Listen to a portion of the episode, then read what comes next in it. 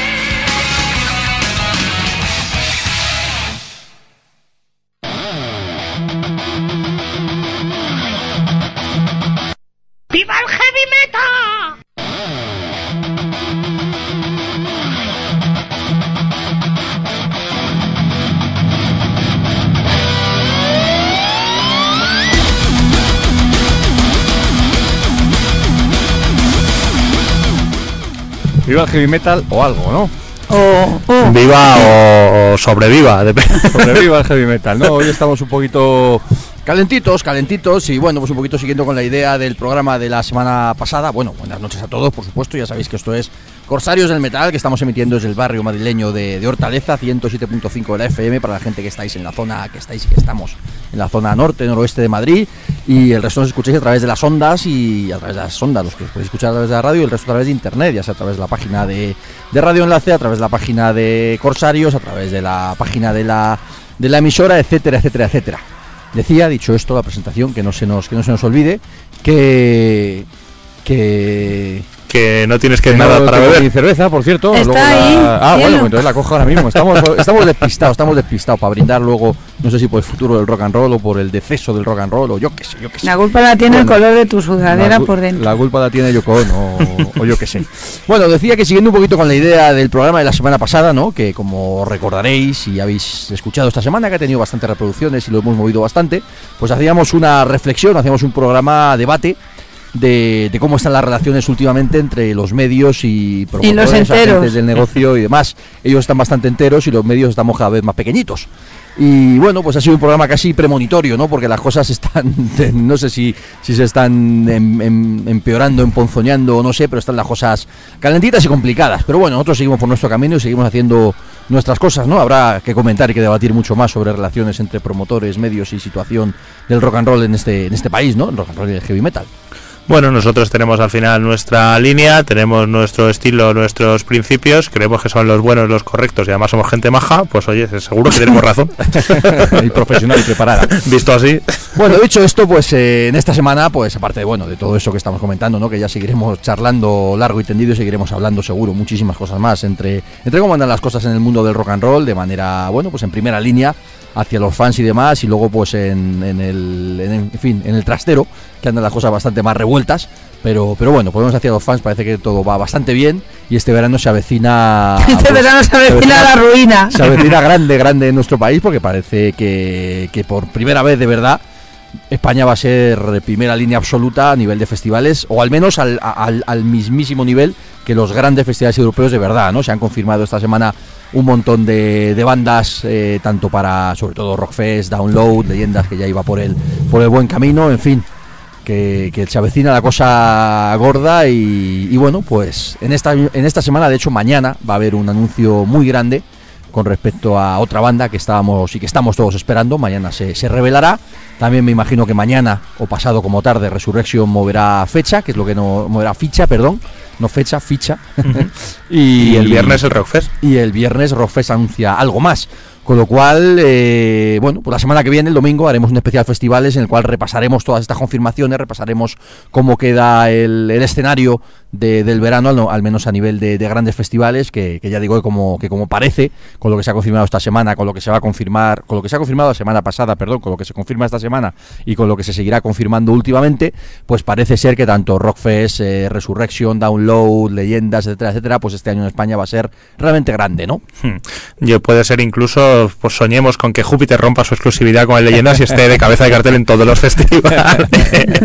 Eso va a ser más complicado. Bueno, aparte de lo que se va a confirmar esta semana, pues podemos decir que, que ha sido una semana, como decimos, muy gorda a nivel de confirmaciones, ¿no? Se ha confirmado pues Guns N' Roses en el download, se confirmó Ozzy y, y Judas también en el download, que se dice pronto. Eh, Rockfest confirmó a Judas Priest, como todos sabíamos, pero bueno, había que confirmarlo, aparte de Halloween en su momento. Resurrection están a puntito de confirmar dos, al menos dos grandes confirmaciones y, y bueno, pues como digo, se avecina un verano festivalero en nuestro país potente, potente, ¿no? Entonces, como íbamos a hacer este domingo un, un especial un poquito dedicado a los festivales, pero vamos a aplazar la semana que viene porque, como decimos, va a haber muchas Movimiento. novedades y movimiento interesante en esta semana y lo que vamos a hacer es dedicar un pequeñito especial pues a una de las bandas que, que bueno, que nos parece más interesante de todas las confirmaciones, ¿no? Por supuesto que queremos ver a los Judas, por supuesto que nos, que nos va a gustar ver un montón de cosas atractivas que se han confirmado esta semana, los Guns N' Roses obviamente va a ser un placer volver a verlos además en, en Madrid en el entorno de un, de un gran festival, pero quizás nos hace ilusión a todos por aquello de que el abuelo le queda cada vez menos.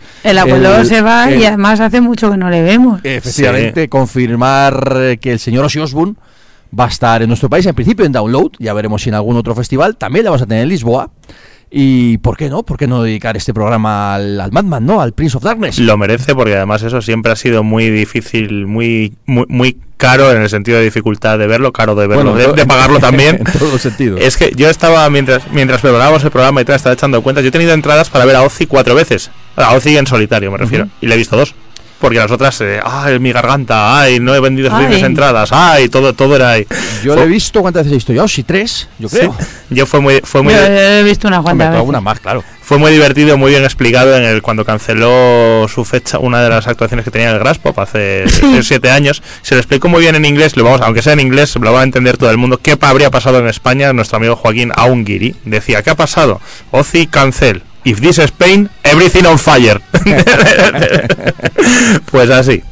Bueno, pues vamos a dedicar este Luego programa. tengo, perdón, tengo una anécdota muy buena de lo del el Grass Pop Ujú. y el Hellfest que están relacionados porque canceló Grass Pop y hizo una cosa en el Hellfest que yo creo que todavía la Sharon le está pegando. que la, que- la jefa. Sí, la que manda, ¿no? Mm. Bueno, pues vamos, vamos a dedicar, como decíamos, este programa, vamos a hacer un especial de Ozzy Osbourne porque nos apetece, porque nos cuadraba y porque... Bueno, da la gana, y ya está. Y porque es ¿Y noticia. por qué no? Y porque es noticia, porque va a ser... Esta vez sí que seguramente sea la última vez que veamos a Ozzy, aunque bueno, ya sabemos que con todas estas cosas hay que cogerlo con pinzas, ¿no? Porque también iba a ser la última vez de Scorpions, iba a ser la última vez de los Rolling Stones, iba a ser la última, Es la los última vez que le vamos a ver este mes. Ozzy ya se retiró en el 92. Se retiró en el 92 y entonces le hemos visto alguna vez.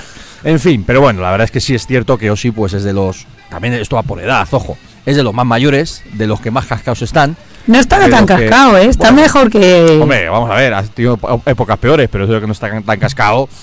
pues la última vez estaba ahí. No, la, la ulti- fue, lo vimos juntos, ¿no? Fue, Sí. le dimos Black Sabbath antes- eh, hace dos años, ¿Dos en, el, años? en el 15, y... Sí. Y Eh, vosotros llegasteis a ver eh, Sí. Black Sabbath. Sí, y... Yo no he llegado a ver a Black Sabbath con Ozzy, yo lo vi la última vez, creo que fue, pues fíjate, Pues- creo recordar en Hellfest la última vez que yo estuve, que eso sería hace En Hellfest, cuatro el día años. ese que se echó el cubo de agua por encima, que venía de cancelar la mitad de la gira. Y que esa, esa es la anécdota que decía, cancelo, cancelo, que estoy muy malo, que no sé qué, no sé cuánto. Y salió y dijo, es que, no, que te acuerdas que estaba lloviendo a mares, que Sí, hacía sí, un llovió, frío, llovió y hacía que un hacía un frío que te mueres y tal. Eh, vosotros ahí mojando y yo no, pues toma, pumba. Y el, y el Ya. cubo de agua se lo echó Y- por encima. Y ese fue un bogazo. Fue un bolazo tremendo, sí. Sí, sí, y sí, pues sí. en el Grass Pop estuvo muy bien, ¿verdad? Sí, Estaba sí, muy- sí. De hecho, era de los que estaba muy- mejor en forma de todos los Sabbath clásicos, ¿no? Bueno, pues por todo ello nos apetece hacer un especial de Ozzy Osbourne, por poner música fantástica, por repasar la carrera de uno de los grandes de este, de este negocio y, y bueno, pues por ello yo creo que podemos brindar por el gran Ozzy Osbourne y, y brindar irónicamente por la buena salud del rock and roll en este país que cada vez está, está más Está enferma. más pachucho, bueno. Y ya veremos, ya y veremos. por la buena salud de las carteras que prepararon que, que, que vienen gordas. Eso sí. Si el, el rock está a tope, Europe han tocado en Santander este sábado, ¿qué más se puede? Ya- Bueno, hay que decir ahora, hablando en serio, que dices el tema de, de Europe. eh, brindo por el señor Ian Howland, ¿no? Batería de Europe, que, que Ah, lamentablemente hace tres días creo que era, pues eh, anunciaba que su hijo de Sí. con 28 años pues había fallecido, no sabemos exactamente qué había pasado, un accidente o algo parecido, porque había sido una muerte repentina y, y es algo bastante jodido, horrible, bastante duro. Y, y el señor con dos cojones, pues ayer estuvo tocando con la banda Santander. Mm. O sea que le mandamos de aquí todo el ánimo y toda la. Vamos, es un tío muy. Es un tío encantador, es un tío además rockero y jarroquero hasta la médula, es un tío que además siempre ha estado metido en el negocio, tanto a nivel de músico, obviamente, por supuesto, pero también ha tenido programas de radio muchísimo, muchísimo tiempo. Allí en Suecia siempre ha estado muy activo a nivel de promotor, incluso de, de- de llevar tema de, de radio, de promover el rock and roll en mogollón de, de historias y, por supuesto, como batería de Europe, pues le tenemos el máximo cariño y respeto. Así que en estos momentos que, lógicamente, para él pues son bien jodidos, pues oye, nuestro pequeñito granito de arena de mandarle un abrazo desde aquí y, sobre todo pues eso, ¿no? Valorar lo, grande que es un tío como Ian Howland que tres días después de que muera su hijo pues se va a Santander a tocar con la banda, ¿no? Que la verdad es que pues qué cojones. Así que bueno, dicho esto vamos a empezar con música, vamos a empezar con, con un poquito de Ozzy y permitirme el guiño para empezar, queremos hacer en especial, ya sabéis que por supuesto Ozzy, Black Sabbath, bla bla bla. En este caso nos queremos dedicar el programa queremos centrarnos en la carrera en solitario de Ozzy, ¿no? Una vez que ya se acaba Black Sabbath por las razones que, todos conocéis y que también en su momento hemos hecho algún especial de Black Sabbath. Y, bueno, pues arranca lo que es la carrera de Ozzy en, un, en, en principio con aquello de con aquella banda que se llamó Blizzard of Oz, que ahora hablaremos de ello y arrancamos con ello. Pero primero quiero poner una quiero poner una canción. Quiero, bueno, eso ahora lo hablamos que os estaba comentando. Que, Ya, ya. que bueno, luego ahora comentaremos entre nosotros cosas nuestras que también nos, nos interesan y también tienen que ver con, con el futuro del rock and roll, de que se vea más negro o un poquito gris solo. Ya veremos, ya veremos. bueno, lo que quiero decir es que, que vamos a arrancar con, con ese. con un con Black Sabbath. Pero vamos a arrancar con Black Sabbath de un disco muy especial. Este trabajo salió en el año 82, curiosamente. En el año 80, perdón. Y luego salió en el año 82. Se llamó Live at Last. Y es oficialmente el primer disco en directo de Black Sabbath. Lo curioso es que este disco salió como un puzzle. No salió de manera oficial. Salió años después. Y curiosamente es la primera grabación en vivo de Black Sabbath.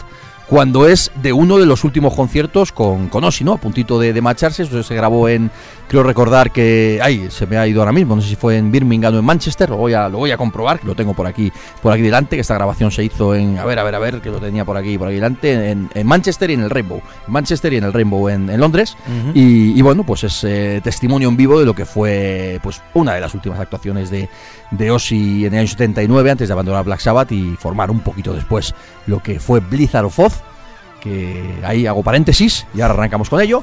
Pero bueno, vamos a cerrar con este Live at Last, que, que bueno, que tenía un montón de temas interesantes y por ejemplo pues se abre con el Tomorrow's Dream, que en vinilo pues nos va a servir perfectamente para arrancar el especial de hoy. Y luego pues lo dicho, ya empezamos a hablar de Blizzard of Oz y lo que fue la carrera de Ozzy en solitario hasta ahora.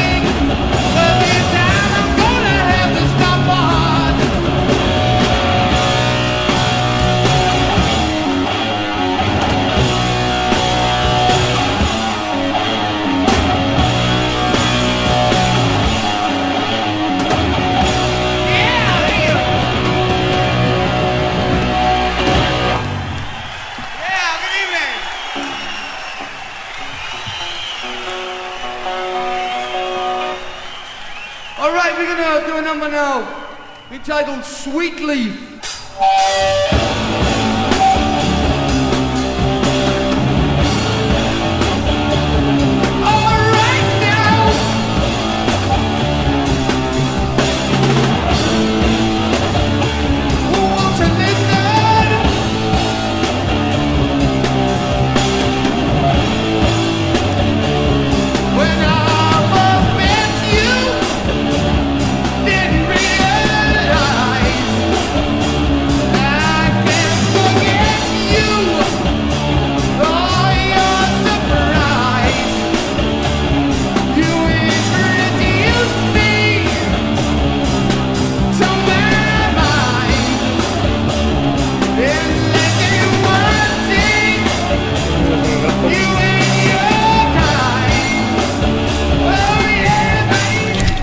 Bueno, pues dicho esto, esto era el documento de lo que fue prácticamente uno de los últimos directos de, de Black Sabbath con Ozzy y una vez que ya se largó y en una época en la que estaba totalmente, estaba, estaban totalmente desquiciados de drogas y alcohol, absolutamente todos, pero bueno, por un lado Black Sabbath pues solventaron la papeleta, como bien todos sabéis, y todos sabemos con un tal Ronnie James Dio grabando pues uno de los que es yo creo que para muchos y para la mayoría de hecho uno de los mejores discos de la historia del heavy metal como es Heaven Angel seguramente bastante diferente de, de esa primera etapa seguramente no bastante diferente de lo que fue obviamente la primera etapa de, de Black Sabbath. Con Ozzy la época clásica de Black Sabbath y Ozzy a su vez pues formó con unos también unos chavalitos también, ¿verdad?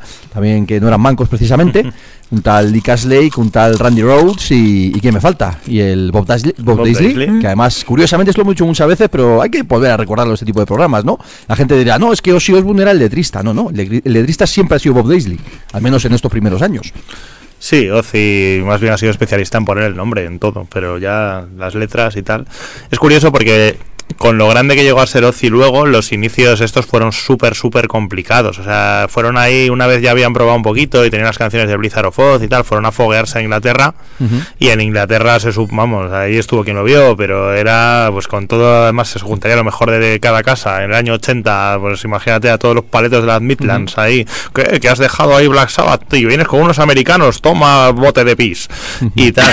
De hecho, hubo... Black Sabbath tampoco tuvieron nada fácil con Claro, eso es. mi- Lo que pasa es que quizás, claro, es que Ben Ángel era, bueno, también pasó luego con Blizzard of Oz, quizá m- menos, menos éxito, ¿no? Y eso que son dos discos que a día de hoy los consideramos dos discos Iconos. totalmente iconos absolutos de la historia del, del rock duro, del heavy metal, del hard rock, etcétera, etcétera, ¿no? Pero también Black Sabbath sin Ozzy tampoco se aceptó nada bien. No, no, rompe. No, claro, no, lo- no, los, no, do- no los dos nada. rompen con su sonido, su sonido clásico, se vuelven más ochenteros y bueno, pues hubo, hu- hubo una de las veces que tocaron un festival de estos heavy, heavy metal, ay, ¿cómo se llamaba esto? Era en Port Vale Heavy Metal Attack o algo así se llamaba, tocaba Motorhead, claro, Motorhead ahí sí que estaban arriba, de verdad, de verdad, de verdad, tocaba Motorhead y tuvo que salir Lemmy al escenario y decir, vamos a dejar de tirarle cosas a Ozzy, por favor, para que pueda tocar, no sé, que de hecho Ozzy iba de super pringado en el cartel, iba, estaban por encima de los Riot y, y, o sea, estaba pues un momento delicado que luego se arregló ya cuando volvió a Estados Unidos y el disco empezó a funcionar y a pitar de verdad, pero De todas los, formas, los a- principios durísimos. Ahora sí, en, en Inglaterra, aunque es británico, eh, mucha gente se cree que Ozzy es americano porque donde siempre ha tenido éxito y donde siempre le han tratado mejor ha sido en los Estados Y Unidos. eso que él es caballero británico, él es Sir. Sí.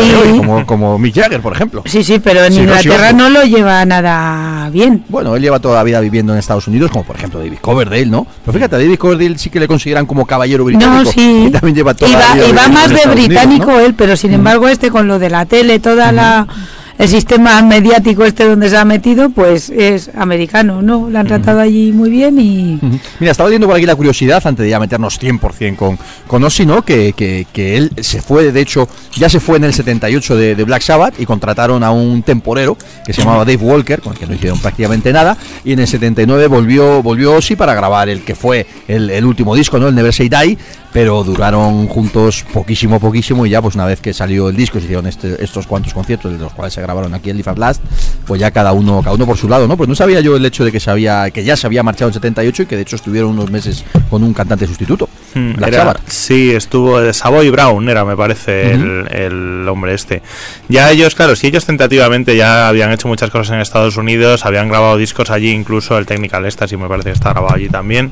Y bueno, lo cuentan muy bien cuando vivían en cuando vivían en Los Ángeles, en el libro, en las memorias de Ozzy, estas de Confieso que he bebido, que es una auténtica Bueno, lo locura. recomendamos a todo el mundo. Si alguien no lo ha leído, lo hemos dicho tantas veces que al final se nos queda la que nuestra palabra pierde validez, pero es cierto, ¿no? Es uno de los mejores libros que se pueden leer, más divertidos, más interesantes, más descacharrantes. Yo no, no lo había leído hasta este hasta este verano que me lo dejó me lo dejó un, un amiguete porque está descatalogadísimo, sea, Ujú, pero descatalogadísimo, es imposible de, de encontrar. Me encantó, claro. Además, es, es un libro muy interesante de, de dos maneras, ¿no? Por un lado, o sea, quiero decir, en este caso en español, está muy bien traducido. Es uno de esos libros que, aunque tiene muchísima jerga, está muy bien traducido. Pero en inglés es absolutamente genial, porque veis esa jerga que usa Ozzy, su forma de hablar, sus palabras, sus expresiones, sus, sus juegos de palabras, ¿no? Y es absolutamente genial, ¿no? Además, él, de lo que se acuerde, que tampoco será mucho, y de lo que se acuerden los que hay alrededor, pues cuenta absolutamente todo, ¿no? Sin ningún tipo Sí. de vergüenza ni, ni de nada, ¿no? Yo me creo que es un libro además muy sincero porque haciendo una media no deja Ozzy especialmente bien. No, no, no, no. Eh, De hecho, para mí la balanza le deja bast- le deja bastante bastante mal. Es un poco es muy diferente, por ejemplo, como no sé si lees en las memorias de Ace Frehley o, o incluso el de Dirt de Motley Crue que en algunos puntos sí les deja mal, pero la media es buena y tal. El de Ozzy para nada, al revés. Además, a medida que avanza la historia es, es más peor, triste, es ¿no? Y además peor. cuenta un montón de miserias, cuenta momentos Mm. complicados, cuenta momentos en los que él lo pasó, lo pasó realmente mal. y- Momentos en los que él obra mal, muchísimos, muchísimos. Sí, la verdad es que el Sí, amigo sí, no, en es que fin. ca- casi ninguno se porta bien.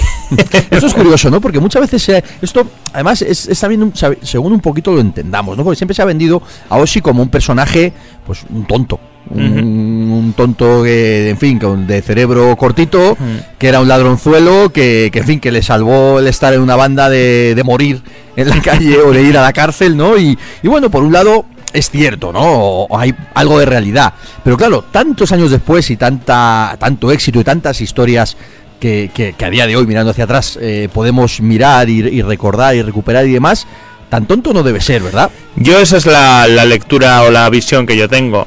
Mm, absolutamente salvaje de bueno pues eso de persona de un tío un tío un, un guiri inglés o sea un inglés Un hooligan ru- inglés. rudo absolutamente rudo como pueden Sin ser estudios y paletos eso es y... como podían ser Venom como podían ser Raven como un poquito más más jóvenes que él Steve Harris. Claro, o Steve Harris sin ir más lejos es ese tipo de persona de ahí a ser idiota Y, y- y Tony Iommi. Sí, que, que tú seas violento, que tú seas, que tengas pocos estudios porque tus circunstancias económicas han sido las de tu familia y en aquella época más horribles y tal, no quiere decir que sea que te- y que luego te hayas metido toda la droga, hayas encontrado por el camino, tampoco te hace necesariamente tonto. Yo no, yo no creo que sea tonto.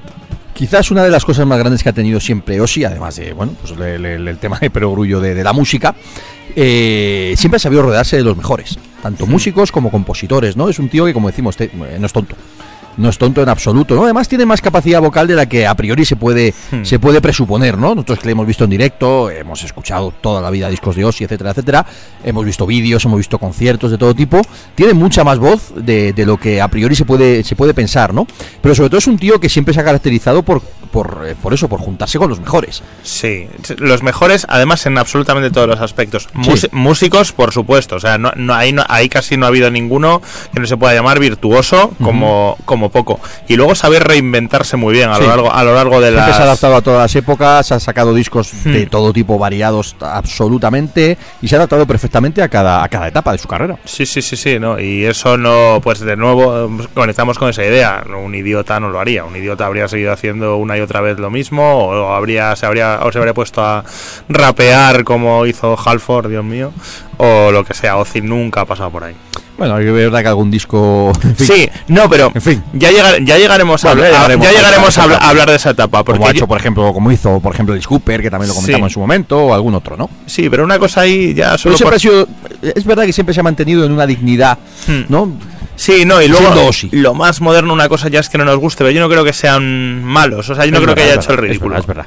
Bueno, también quería decir que, a nivel del tema de los músicos que han trabajado toda la vida con Ozzy, obviamente siempre se ha rodeado de los mejores, pero además Ozzy ha ido un paso más allá. Ozzy, y en este caso no hay que quitarle méritos, al revés, hay que darle muchos méritos a Sharon Osbourne, ¿no? Que nos puede gustar más, puede gustar menos, puede ser una tía seguramente complicada para trabajar con ella o una manager con mano de hierro, etcétera, etcétera, pero siempre han tenido el binomio mm, Sharon y Ozzy Osbourne eh, la magia de saber encontrar nuevos talentos. Es decir, han cogido a los mejores, pero ni Randy Rhodes era un tipo consagrado cuando lo cogieron, ni Zack Wild, ni, ni el propio Gucci. Bueno, podía ser más, eh, digo por hablar Más de, menos de- de conocido, todas las pero épocas, ¿no? sí. O, o Brad Gillis, o etcétera, Sí. etcétera, ¿no? Hablando de Randy Rhodes, además ahí entra un poco la, la leyenda, pero se supone que por ahí había pasado a probar antes de entrar Randy a la banda mm, todos los guitarristas de, de Los Ángeles, uno detrás de otro, y que este, bueno, pues llevaba llevaba ahí un ampli muy pequeñito, no sabían incluso si ya era, si era un chico o no era tan menudito, ¿no? Es Que decir, venía de Quiet Riot, pero también hay que decir que venía de una época en la que Quiet Riot todavía no nadie. Exacto.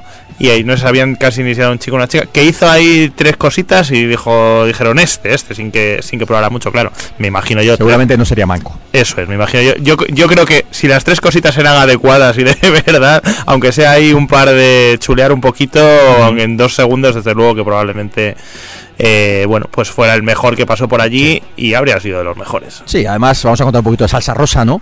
Cuentan las malas lenguas, o las buenas lenguas, que por aquel entonces, una vez más, Sharon y Ozzy no estaban pasando por su mejor momento como pareja, como tantas veces que habrá pasado en estos años, y que a la señorita Sharon, por aquel entonces señorita, señorita de joven, quiero decir, le gustó, le gustó Randy Rhodes, y dicen las malas lenguas que pasó por su cama alguna vez. Sí, tiene. Hombre, era un tío, era pequeñito, pero tampoco Sharon debe ser así y tal. Y oye, tenía buena planta y todos eran Sí. jóvenes y guapos. Como nosotros ahora, pues. Eso es. en los 80. Bueno, pues en aquella época esa banda se llamó Blizzard of Oz, ¿no? Y luego, pues por temas contractuales, que además de hecho muchísimos años después ha habido temas legales a arreglar, sobre todo con Bob, Cas- eh, Bob Bob Daisley Daisley y, Lee. Carsley, que grabaron el disco.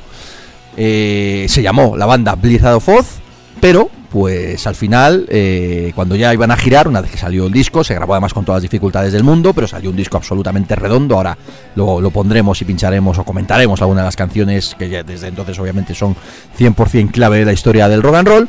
Pero bueno, se grabó el disco con, con poquito presupuesto, se, bueno, pues Ozzy tuvo que recuperar su carrera como, como pudo, pero una vez que la cosa empezó a funcionar y que la banda iba a empezar a girar, pues por las razones que fueran, que en ese sentido tampoco las sabemos, les echaron.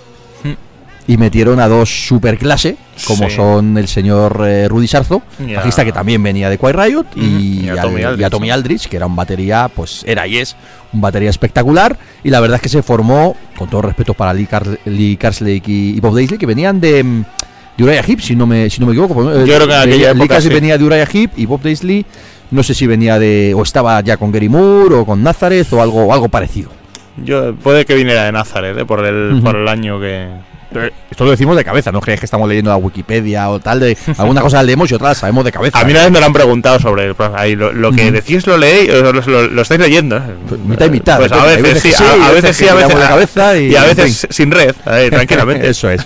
Bueno, pues con esa primera formación que ya que salieron de gira, que además es la formación que se ha hecho que se ha hecho famosa a nivel mundial y que además, aunque ya por aquel entonces eran eran músicos eh, reputados y, y importantes y demás, está claro que esa primera formación de Ozzy es la que ha pasado a la historia con esa primera formación quiero decir ya con Rudy Sarzo y con Tommy Aldrich, y por supuesto Randy Rhodes, pues es la formación que ya ha pasado a la historia como, además como una de las mejores formaciones de la historia del rock, sin duda.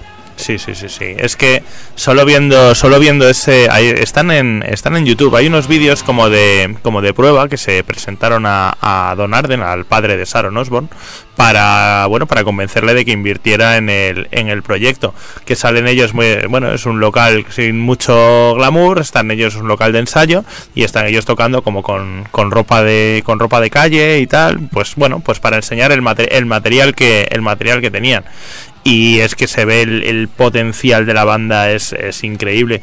Y ahí yo el, premio absoluto por supuesto buenísimas canciones pero para mí el elemento distintivo ahí era, era claramente Randy Rhodes. Su manera de, de tocar la, la guitarra los combinando muy bien los riffs muy agresivos con la con la luego la melodía en los solos unos solos que se parecen muchos mucho a los de a los de Walt Hoffman en el sentido de que cuando cuando quiere meter velocidad mete toda la que quiere pero son muy coreables son muy limpios Esto es curioso y además se ha demostrado años después, ¿no? Sobre todo se ha demostrado en el sentido de que Wolf Hoffman eh, ha seguido por una formación muy clásica. Clásica hablamos de música clásica, ¿no? Y Randy Rose, lamentablemente, murió, que ahora llegaremos a ese capítulo, y no pudo avanzar, pero él estaba 100% metido en, en la música clásica por un lado y por otro incluso en el flamenco.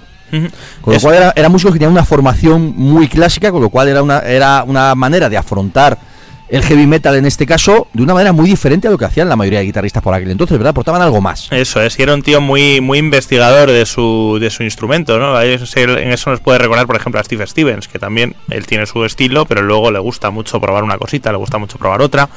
Y bueno, pues todo eso lo llevaron al heavy metal cuando era era algo novedoso, además, pues eso, esos esos puntitos tan tan clásicos que puede tener, no sé, el solo de Revelation Mother Earth, por ejemplo, que es que es increíble.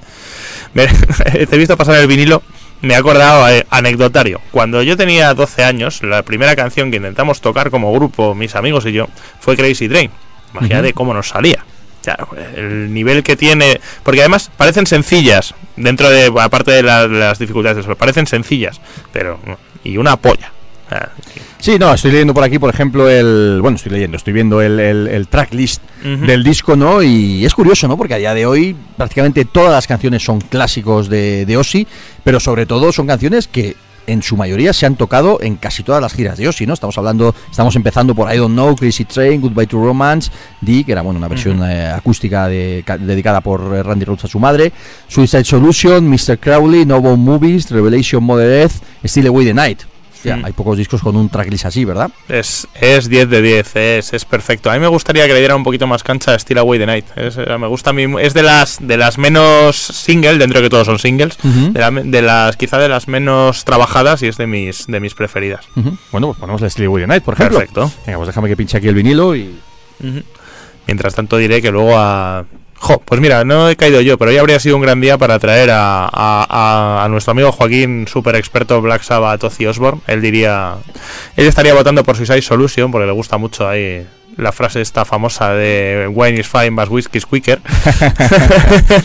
Hay un montón de anécdotas, o de anécdotas o de historias que podríamos hablar sobre las canciones de este disco, de lo que hablan las letras, de, de, en fin, que trae, por ejemplo Suicide Solution es una canción que habla de pues del alcoholismo total y absoluto en el que estaba sumido Ozzy Osbourne en este, en este Ozzy Osbourne, John Osbourne, que no hemos dicho. John Osbourne, y estaba sumido en este momento y que precisamente él estaba pensando en, en- en- en suicidarse, ya fuera bebiendo hasta morir o, o lo que fuera, ¿no? Y es una canción súper cruda con una letra muy complicada, ¿no? Yo también, a mí siempre me hizo mucha gracia la, canción de Mr. Crowley, por ejemplo, que es una dedicatoria a un telepredicador de allí de Estados Unidos que, que se metía con, con Ozzy, con toda la, bueno, todo la gente del rock, pero a Ozzy le tenían ya totalmente demonizado, ¿no? Como, como que era el- bueno, pues era el demonio, que era sexo, drogas y rock and roll a tope, y casualmente le pillaron, eh, pues, eh, pajeándose en un, en un sex shop de, de allí de, de Estados Unidos, en una época en la que, pues, algo así era un escándalo brutal, ¿no? O, en fin, Crazy Train, que habla de, pues eso, pues, como Suicide Solution, pues, de que se te va la perola con la droga y, y el, y el alcohol, y, y, en fin, pues... Pues un montón de, de historias interesantes detrás de las letras también de, de este Eso, disco, es ¿no? que esos surcos, esos surcos, si esos surcos hablaran. En fin. Bueno, vamos a poner el estilo Way the Night y, y seguimos avanzando, ¿vale? Venga, vamos con ello. En vinilo, por supuesto.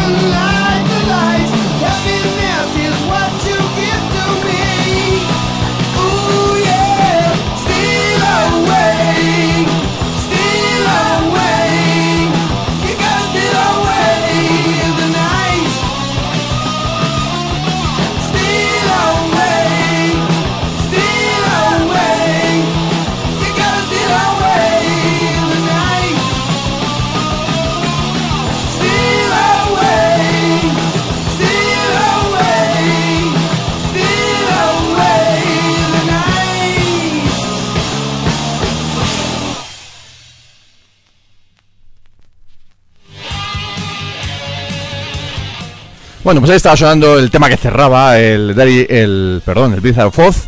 Y nada, vamos a ir rapidito más o menos para poner un tema o algo parecido de cada disco que nos dé tiempo, ya sabréis que luego no nos dará tiempo, pero bueno, intentaremos, porque no es la época clásica en este caso, ¿no? Y bueno, pasamos al el Diary of a Madman, la verdad es que al final el Blizzard of Oz, como no podía ser de otra manera, pues fue un disco que fue despacio, pero acabó triunfando, obviamente, porque con tal retaila fantástica de canciones y luego pues la gira con esa, bueno, pues con la, con la banda que estamos hablando y demás, pues fue espectacular, además con ese, bueno, con ese, ese castillo que empezaba ya a moverse, ¿no? Y, y demás en gira, que, que era bastante espectacular. Y bueno, pues de ahí llegamos al Diary of a Madman, año 82, un disco diferente, ¿verdad? Es curioso cómo en este segundo disco se cambiara tanto el estilo, ¿no? Quizás no tanto el estilo, pero sí un poquito más denso, un poquito más lento, con canciones más largas. Sí, tiene ahí un, un giro curioso. No, no es tan, no, no son tan ca- canciones tan, tan single que luego a mí me gusta. Me gustan los dos, pero este igual me parece un pelín superior porque tiene, por un lado sí tiene canciones en la onda del primero, Flying High Again, por ejemplo, o Over the Mountain que estamos oyendo, pero luego la propia Diary of a Madman, por ejemplo, que tiene mucho más, mucha más atmósfera, es más misterioso, explota un poco, yo creo que también, eh, claro, habían vendido a Ozzy, príncipe de las tinieblas, anticristo, bla, bla, bla, no sé qué, y, y juega un poquito con ese rollo de la, de la magia, de la magia negra, de darle un poquito esa, esa Sí, de ambientación oscuridad, ¿verdad? la, Sí, la- la propia portada, que la, la, la del primer disco es más dentro de que tiene esa línea, en esta segunda eh, incluso estuvo, si, si tenéis en mente el vinilo, ¿no? tiene por un lado el, el Ozzy el Ozzy loco y por el otro lado el, el Ozzy loco ha matado al Ozzy normal, eh, que en algunos sitios incluso se censuró y el Ozzy normal muerto tiene una mancha tiene una mancha negra y no tiene no tiene la, la imagen. Es el momento también de hacerse muy muy grande, es el castillo este que tú que tú hablabas, unos láseres que tienen que jolín para la época, que son como el, es el murciélago que tenía de, de logo. Que era precioso, que era va, precioso. va como aleteando y avanzando. Estamos hablando además de eso, de un año, año año 82, 82, 83 y, y luego, bueno, pues la, el, el montaje ese con las escaleras, es la época en la que sacaba un, el ena- al enano Ronnie en el escenario, qué casualidad que se el enano, enano. además, esto para que le guste estas casualidades, era el, el- el actor de la película de, de R2, de, de 3PO, perdón, la Guerra de las Galaxias. Y, ¿Ah, es- sí? y eso, y eso lo, engancho yo ya para, para de curiosidad en curiosidad. Total. Es el mismo enano que es el enano en el vídeo de Sabatas de Hall of the Mountain King. Era un hombre que, que para no quitarse la máscara se metía farlopa con la máscara de enano. Efectivamente. Sí, parece ser que el tío no Era salió todo de la bastante tocado. Todo un profesional. Hombre, para estar en esa banda en ese momento, pues, en fin, sobre todo para estar con Ozzy, vaya, que era el, el complicado. Bueno, pues Diary of, a Madman, eh, aparte de, bueno, como decimos, un disco un poquito diferente que siguió avanzando a pasos agigantados la leyenda y la carrera de Ozzy, se, se rompe de manera abrupta, ahora pondremos algún tema, pero bueno, es el momento de comentarlo, por aquello no extendernos demasiado, con la muerte de Randy Rhodes, ¿no? Es que bueno, pues fue el 19 de marzo de 1982 cuando la banda se encontraba de, de gira presentando el Diario of a Madman.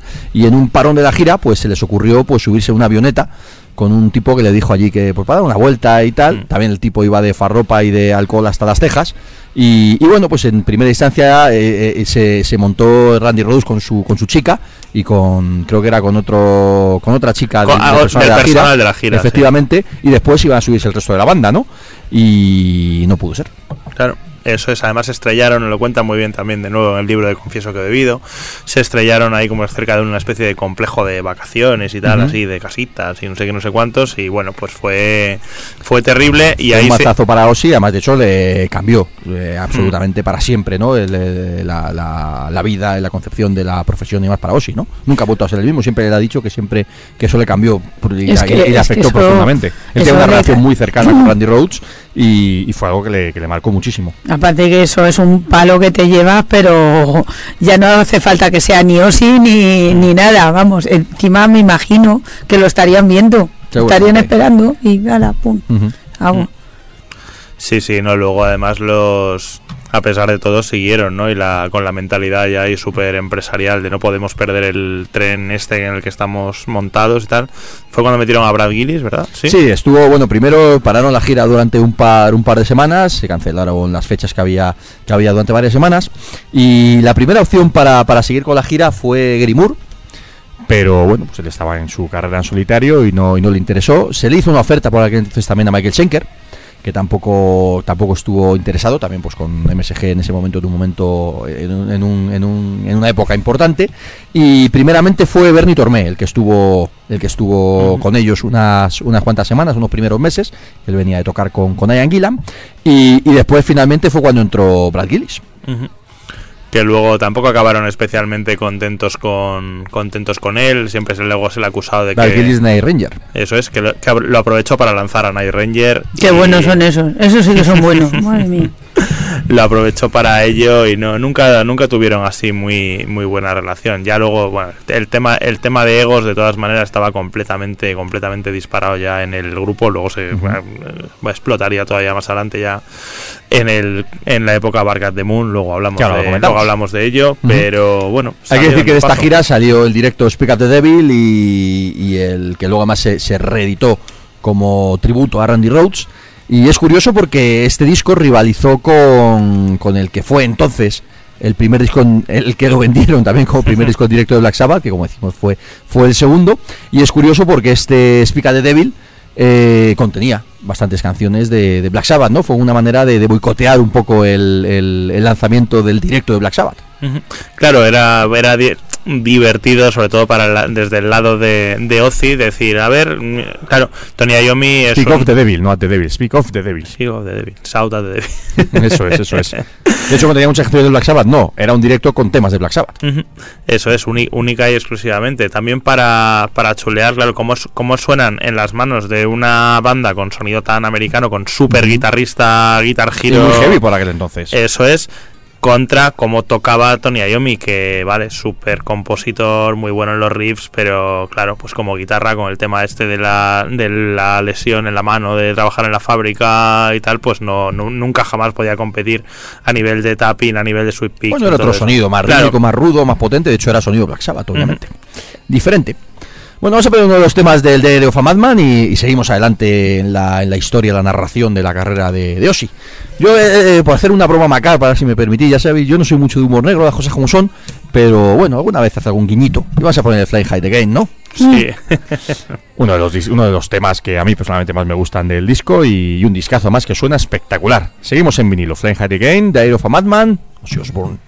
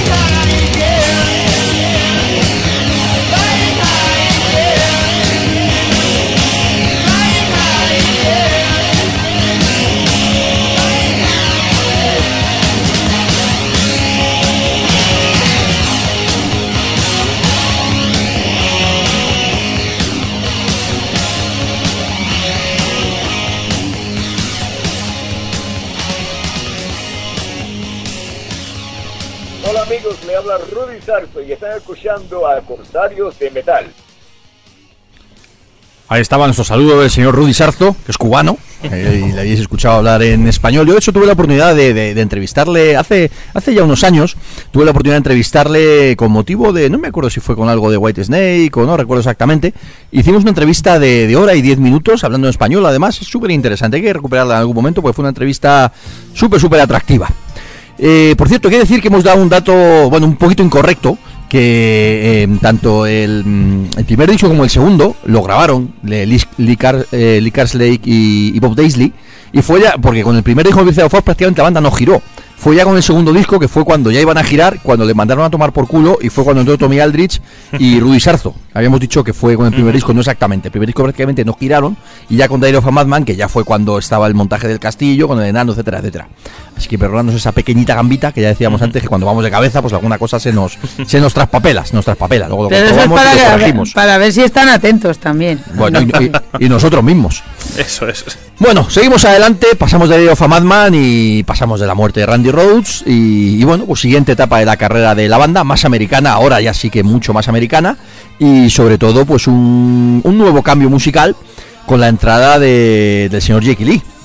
Por aquel entonces también bastante desconocido, pero que le aportó en solo un disco y una gira, le aportó muchísimo también a Ozzy, ¿no? Es que Losi lo que le caracteriza es que coge gente muy joven que te quedas así diciendo, pero ¿y este es la banda que pinta así y menudos musicazos? Tiene una vista, no sé si es Hemos cosa suya. estaba fuera. Claro, te hemos pillado. Ah, un renuncio. claro, me iba a entregar la croquetita a mi niña. Pues Nos eso. hemos hecho aquí un vis a vis de, de- de- del rato que tú has estado entregando ahí a Croqueta, de, precisamente dándole vueltas a, vueltas a eso, pues eso. Pues Bo- lo vuelvo mira. a contar. Menuda vista que tiene Losi al, reco- al coger músicos. Voy, voy de cabeza también, pero aquí en esta época también entra Carmine Apis a la batería. Y ahí tuvieron una, una de, las, de los mayores Harris, de los más divertidos quizás de, de Sharon, Ozzy, la banda volviéndose loca y tal. Tenían en el Merchant, te- tú, tú eras un jovencito ochentero en Pensilvania y llegaba la gira de Ozzy a tu ciudad. Entonces tú podías elegir en el puesto de Merchant y decir, a ver, yo quiero una camiseta de Ozzy del Barca de Moon. O me puedo comprar una camiseta individual de Jake Lee, las letras de Ozzy y tal. O me puedo comprar una de Carmine Apis. Pero como... Carmine Apicci. Apici, es verdad. Ah, sí, Es ¿Te verdad, dice así? a Pizzi, Sí, dijo razón. en otra entrevista también, otro tipo encantador, me lo dijo él, dijo, no, no, no, se dice Carminapi, se dice Carmina Pizzi, que A mí- yo soy italiano. A mí eso me sirvió cuando... Eso le- de Carmine también es verdad. Mm, me sirvió cuando le entrevisté yo que iba sobre aviso. pues entonces, ¿qué pasó? Que Sharon se cabreó con Carmine Apicci. Y entonces todas las camisetas de Carmine Apicci llevaban la cara de Carmine recortada para que era como, sí, sí, tú, tú, tu ego a tope también, pero mira, mira tus putas camisetas que no salen ni tu, ni tu cara. Que por cierto, en eBay de vez en cuando aparecen todavía todas y las de Carmine recortadas. Bueno, bueno. Pues nada, salió Back at the Moon, un disco en el, o sea, un- sí, un disco en el que se le daba una vuelta más al sonido de la banda, se introducía Jake Lee, se metía quizás un sonido de guitarrero, bueno, más de riffs, ¿no? Más, más guitarrero, pero con un toque muy especial que tenía Jake Lee, además un tío que por aquel entonces tenía una, una imagen también bastante, bastante chula, con esos rasgos medio, medio, Medio orientales, riff, sí. medio americanos, ¿verdad? Ese mono rojo que llevaba. Y además queda para la historia el vídeo del Moon, ¿no? Que me imagino que por aquel entonces costó bastante, bastante pasta.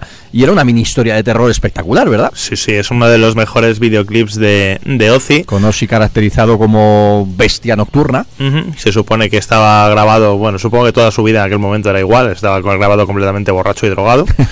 y Luego seguramente él viera la, la realidad del videoclip tal que... le, le ayudaría a, meterse en el papel de, de trastornado comple- es. completamente. El videoclip expresa lo que había dentro de la Mm. Cabeza de Ozzy, seguramente. Sí, pero Y de, él se vería así en el espejo. de nuevo una cosa bastante bien hecha. A mí el disfraz de, de- de hombre lobo, bueno, es espectacular y este para eso es- estamos hablando del año 83. Eso es, está muy muy bien. De nuevo, los, Hombre, ya, ya, ya sí que había pasta, ¿no? Ya no es como los primeros años de Ozzy que las pasaron putas y ahora vemos como decir, guau, es que Ozzy cuando salió de cuando salió de Black Sabbath, aquí va el teléfono fuera, teléfono ahora no puede sonar.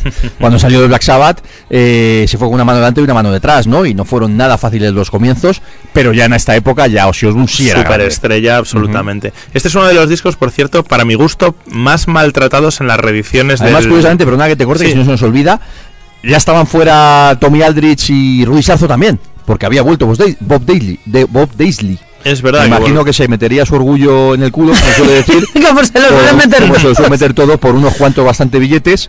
Y, y de hecho, las letras de este disco vuelven a ser de Bob Daisley, la mayoría. Tú hazme una oferta millonaria y ya verás dónde acaba Hombre, mi orgullo. pues que te digo. Con todo el orgullo que me cabe. vamos. El orgullo gay no lo nos pasamos. metemos con los promotores o con lo que sea, en este caso, que nos compren a base de billetes. Exactamente, así somos así. Lo decimos ahí abiertamente, ¿verdad? principios arrastrados por el suelo. Ah, pues lo que decía, este disco, en las reediciones que luego se hicieron en CD del que deben ser del año 97 o 98, así es de los más de los más maltratados para mi gusto. Le quitaron le quitaron mucho ochenterismo, por así decirlo, le quitaron teclados, le quitaron una- unos sonidos de campanas que tenían también. No sé, es de los que de los que me parece de los que me parece que no que eso que ahí se fue se fue la mano absolutamente. Es obligatorio obligatorio este en vinilo o en una primera edición de CD. Sí, pues en vinilo va a sonar. Tengo por aquí, la verdad es que este disco también, pues es fantástico, ¿no? Los tres, cuatro primeros discos de Ozzy son fantásticos y tienen temazos uno tras otro, ¿no? Estoy leyendo, pues igual que hemos leído antes, lees el tracklist, Rock and Roll Rebel, Back at the Moon, You're No Different, Now You See It, Now You Don't, Forever So Tired, que es una balada que a mí me So parece Tired. espectacular, Waiting for Darkness y Spiders, ¿no? A mí es un disco que me, que me encanta. Yo quizás de mis favoritos de, de Ozzy, a mí me gustan prácticamente todos los discos de Ozzy y me gustan mucho, pero si tengo que elegir uno, quizá the Moon es uno de mis favoritos. Sería quizá mi elección. Sí, yo puede está ahí ahí con el, bueno, los tres que los tres primeros son son tan buenos. A mí me gustan todos. Y luego ya entraremos en el No More Tears, etcétera, etcétera, ¿no? Que también son maravillosos, pero bueno. En fin, vamos a poner el tema que abre, que se llama Rock and Roll Rebel, que últimamente nosotros estamos muy rebeldes sí. y muy combativos con el mundo Y del no rock se and pone roll, mucha, y- eh, mucho ese tema. muy, muy habitual, ¿verdad? Pues mira, le pedimos a Osi que la recupere para la gira. Nos encantaría escuchar el Rock and Roll Rebel. Luego vamos a leer, de hecho, porque lo, lo he visto por ahí, está ya colgado alguno de los conciertos de, esta gira. Y, y luego leemos ahí el repertorio, que como podéis imaginar, el tema más nuevo que tocan es del No More Tears. Pero bueno, en fin. A por ello. Esto se llama Rock and Roll Rebel y suena así de bien en vinilo. Hoy los surcos sois el rascado, que no os mentimos, es vinilo de verdad.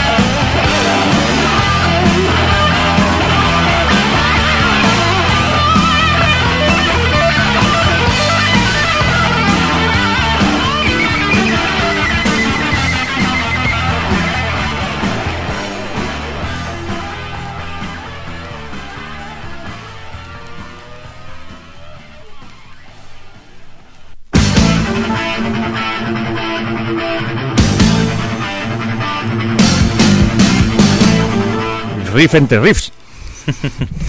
Y con esos ecos ahí. Ya te digo. Bueno, pues ya pasamos a la siguiente etapa. Estaba buscando por aquí, que creo que, a ver, eh, tenía por aquí el saludo de Carmina Pis, que habrá que ponerlo, ¿no? A ver, a ver, ¿dónde está el saludo de Carmine? A ver, Carmine, a ver si lo encuentro, que no sé, estoy aquí ahora mirando así rápido. Muy gracioso lo Bueno, del luego, nombre. lo- luego lo buscaré porque debería estar por ahí. Estará en algún sitio, Eh, aquí a el nombre este que tiene, el Carmen, que era para todo el mundo era Carmen, Carmen, Carmen, Carmen, y aparece un señor ahí con bigote sobre todo la última, ¿verdad? Yo me acuerdo un día que tocó en, en la arena con, no me acuerdo con quién venía, pero no era, claro, con Osi ni nada. Y me acuerdo que le decía uno, pero ¿cómo tu madre te ha puesto ese nombre? Dice, no, era un tío muy la un tío verdad. muy, muy Era muy- entrevistado un par de sí. veces y hermano de Vinia, eh, Vinia Picci. También Que también le, le preguntaba a Rosana que tu madre, mira, Vini y el Carmen y el Vini, ¿sabes? No tenía otro nombre. Bueno, nombres italianos, nombres italianos. Bueno, pues eh, con el Bagger de Moon se tiraron dos años de gira a saco y además una gira que se remató en el, en el Rock in Rio de 85, ¿no? Ya conocí absolutamente Aquí vino estrella, en el estrella total. 80 y Aquí- algo. Aquí, aquí vino, de hecho creo que fue la primera vez. Sí, a mí me tiró un cubo de agua en, en el pabellón del Madrid, me acuerdo que hacía un frío tremendo. Estábamos ahí como por primera fila, que era de las veces que la- el público español empujaba y, y había avalanchas y esas cosas y tal. Sí, a la Pues- gente le gustaba la música antes. Sí, sí, sí, A mí, a a- a mí, entre que lo pilla muchos menos años que tú y ya se me está olvidando. Pues salió con el famoso cubo de agua que lo lanza al diestro y siniestro y abrí toda la boca y yo, ¡oh sí! Y me hizo galapón, me la, me la comí entera, me agarré el constipado de mi vida, estuvo muy bien. Fuimos a San Sebastián también a verlo, a los hosti. ah, qué bueno. Te, te envidio, te envidio por ello una vez más. Bueno, pues vamos a poner el. Vamos al siguiente disco, ¿no? El ya año 86, que se publicó el Ultimate Sin, que una vez más es un nuevo giro musical. Es un disco mucho más comercial y mucho más melódico, ¿no? Un Más disco mucho más, más suavecito, más jarroquero, más americano, producción más americana, pero que también introduce novedades, tanto a nivel de banda. La verdad es que la banda de Ozzy ha sido poco, bastante poco estable. Imagino que bien pagados por un lado, pero claro, trabajar con Ozzy, trabajar con Sharon, trabajar con Ozzy en estos años y trabajar con Sharon no creo que fuera. Es más trabajar con. Sharon. Bueno, no creo que trabajar con Ozzy en esta época fuera Pero fácil, bueno, ¿eh? el Osi se le perdona porque es el Osi, saber de que, que está zumbado, pues vale, pero es que la otra tiene que ser, la otra tiene que ser, que gracias a la otra tenemos al Osi vivo, no por nada. Sí. Porque si no llegase por la otra, este está muerto ya. seguramente. En este disco está Shot in the Dark, que tiene la famosa, famosísima anécdota. Era un tema que era de, de FM, era, iba a ser para, para FM. de Phil Sousa. Echaron FM, echaron a Phil. Oh, no, no le echaron, sino que le surgió la posibilidad de tocar con Ozzy y dijo, hombre, pues yo creo que. mm, Es lo que hablábamos de los principios antes. Digo, "Bueno, chicos, me caéis súper bien, pero. quiero mucho. Pero te quiero como pareja, no. Es. no es por ti, es por mí, yo me voy con Ozzy y luego se encontraron los FM, eh, me lo contaban ellos mismos, ¿no? Hace un par de veces de las que vinieron a Madrid, que bueno, pues de repente su, su canción, su tema estaba ahí en el, en el, ay, no cómo se llama ya ni El el, disco, Sin. en el, en el Ultimate Sin. Como estaban en la misma compañía, además, pues les dijeron, bueno chicos, pues qué mala suerte habéis tenido, ¿eh? y eso sí, hablaron muy bien de Ozzy, que luego resulta que en uno de estos macro festivales tal coincidieron y que Ozzy, bueno, pues que le reconoció la movida, bueno, se disculpó en cierto modo con ellos y fue muy amable con ellos con ese tema y tal. O sea, que por lo menos ahí sí que se portó como el caballero inglés que, que ¿Qué se le supone. Estaban ahí los FM, pues estaban contentos por lo menos con ese tema. Bueno, pues el Ultimate Sin, como decimos, un disco más, más melódico, un disco bastante más suave, muy, como se decía en la época, ¿no? Orientado a las FMs americanas y que funcionó muy bien, las cosas como son, no era esa, ese rollo guitarrero y super macarra quizás que tenían hasta entonces, pero sí seguía subiendo enteros, la formación seguía funcionando de maravilla y bueno, pues con una imagen además cada vez más, no sé si glam es la palabra, pero con- cambiando bastante la, la imagen incluso, pues seguía dando pasos, pasos adelante y seguía labrando su, su carrera de la, de la mejor manera posible, ¿no? Hay que decir también que, tal- que tras el Ultimate Sin, eh, la gira correspondiente de hecho, pues también se fue Jake Lee. Por cierto, conciertos espectaculares, Ozzy bajaba de un trono gigante. Sí. Eso, vamos. mm, Eso no vino aquí. Darkness, ¿no? Eso no vino aquí. Una, me gusta a mí mucho la, la portada de este, de Sí. este disco, las imágenes, que por cierto, me estoy volviendo loco porque el Lo videoclip, tengo aquí en vinilo. el videoclip de, de la de la propia Shot in the Dark Mm, yo lo he visto en YouTube varias veces y por alguna razón que desconozco ha desaparecido y es, es muy chulo, pues son unas chicas que van al concierto y entonces aparece la chica de la portada y se le ponen le encienden los ojos. Es- Está muy bien hecho de nuevo otra otra vez más y por lo que sea, no sé por qué, debe ser que no lo considerarán digno de OCI o algún tema legal. Alguna sea, niña se pero- habrá quejado. es, pero está completamente desaparecido de las redes. Como curiosidad, que lo estoy viendo ahora mismo, hubo una edición, que es la que tengo yo aquí, de hecho, que, que está al revés, la cara A y la cara B. En la Ah. portada aparece, em- empieza por, por el Lightning Strikes y luego en la, en la carátula, o sea, en la, en la galleta La del vinilo está al revés. Ah, qué cosas. La cara es la B y la B es la A. Así que, así que nada. Bueno, vamos a poner uno de los temas de este disco. A mí ya digo, quizás siendo más melódico y siendo menos cañero, pero aún así con muchísimo, muchísimo feeling, muchísimo rollo. A mí siempre me gustó muchísimo este disco también. Además contiene una de mis canciones favoritas, como es el Killer of Giants, ¿no? Un medio tiempo que además es un tiene una letra excepcional, ¿no? Hablando de, bueno, pues una letra antibelicista, básica, básicamente. y Tiene canciones absolutamente maravillosas, como el propio, obviamente, Shot in the Dark que estamos hablando, el Th- Thanks God for the Bomb, que siempre me gustó muchísimo, el Secret Loser, el Never Know Why. En fin, un disco más melódico, pero que tiene también temas muy buenos y que la verdad es que desde entonces no se han recuperado muchas canciones de este, de este disco, ¿no? Quizás en alguna gira se ha tocado el Shot in the Dark, pero no ha sido muy habitual tocar temas de Ultimate Sin. Yo creo que también es por el porque tiene todas esas capas de teclados, debe ser difícil llevar al llevarlo al, al directo, incluso yo creo que tiene otra así a, ojim- a ojímetro o orejímetro, me parece que tiene otra afina- tiene otra afinación, no debe estar ahí muy muy Hay que decir que en esta época entró también para tocar el ya fallecido Randy Castillo. También otro batería manco, ¿verdad? Sí, otro otro cualquier otro Otro- otro, cubano de esos que iban a Estados. Unidos. Bueno, pues vamos a poner. eh, a mí me gustaba mucho, siempre me, me encantó de este disco el Secret Loser.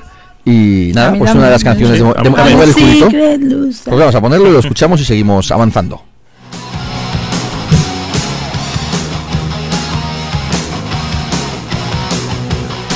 La guitarra de Jiggy Lee inconfundible, las cosas como son.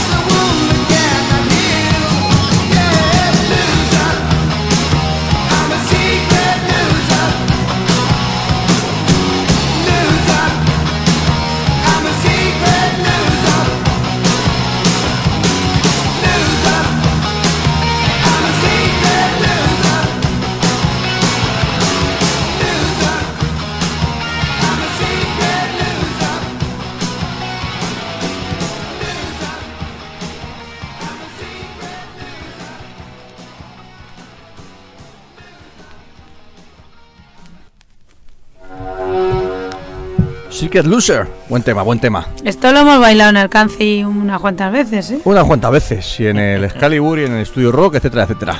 Bueno, seguimos adelante, pasamos a. Ya digo, vamos un poquito rápido porque si no es imposible, ¿no? Si nos, de- si nos detenemos 100% en, en, en todas las anécdotas y curiosidades, pues no llegamos a- al final. Bueno, vamos a pasar al siguiente disco, No Rest for the Week, año 88, además que ese año sí que volvió Ozzy a, a España.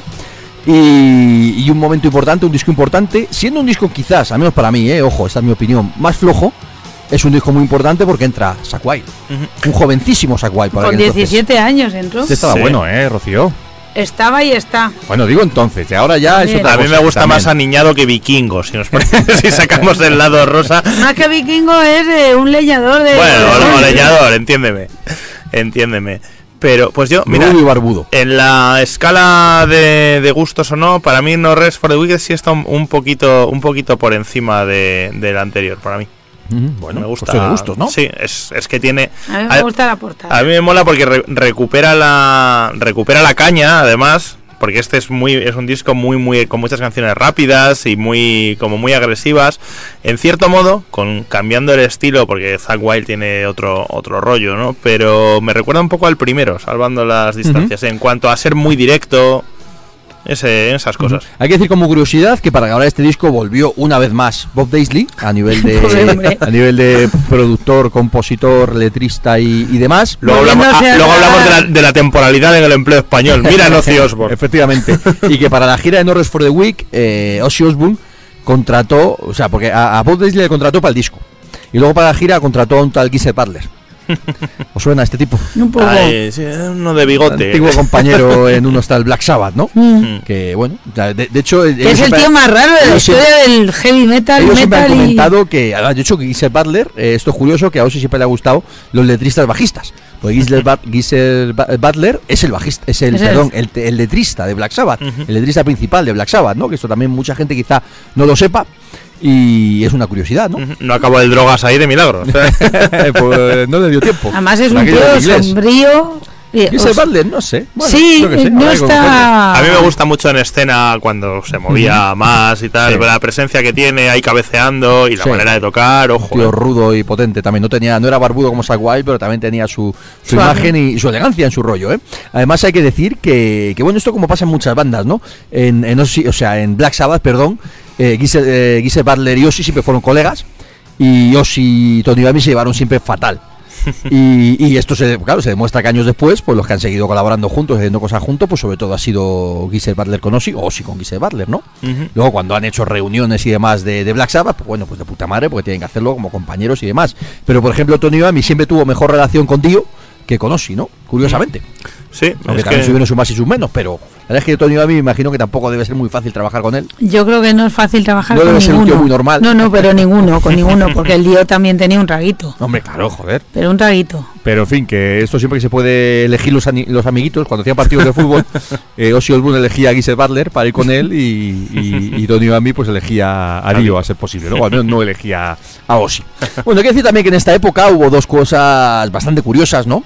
Eh, por un lado también la, bueno, la participación de, de Ozzy en ese macrofestival gigantesco, esto ya fue en el año 89, que fue el Moscú Peace Festival, ¿no? Mm. Con, Mm. con Con Motley Crue, con Row. Skid Row y Scorpions, Scorpions y tal, en el primer festival gigantesco que hubo en, en, bueno, en la Comunidad Roja.